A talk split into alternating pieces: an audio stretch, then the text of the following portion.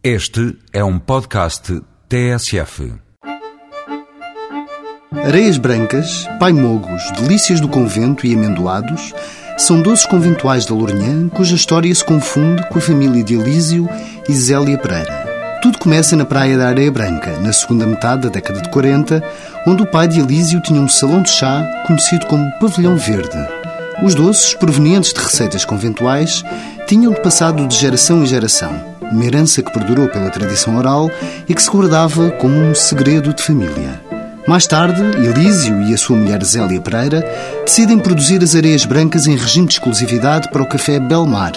A fama destes bolinhos de amêndoa, polvilhados com açúcar, faz com que muitos exigissem a sua receita. Com um coração de gemas de ovos e açúcar, o segredo reside na forma como se pisa muito finamente as amêndoas.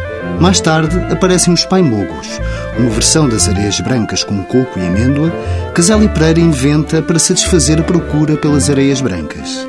Outra iguaria muito procurada são os amendoados, pequenos bolos secos em forma de bola, enfeitados com amêndoas, outra receita que Zélia Pereira aprendeu com a mãe de Elísio.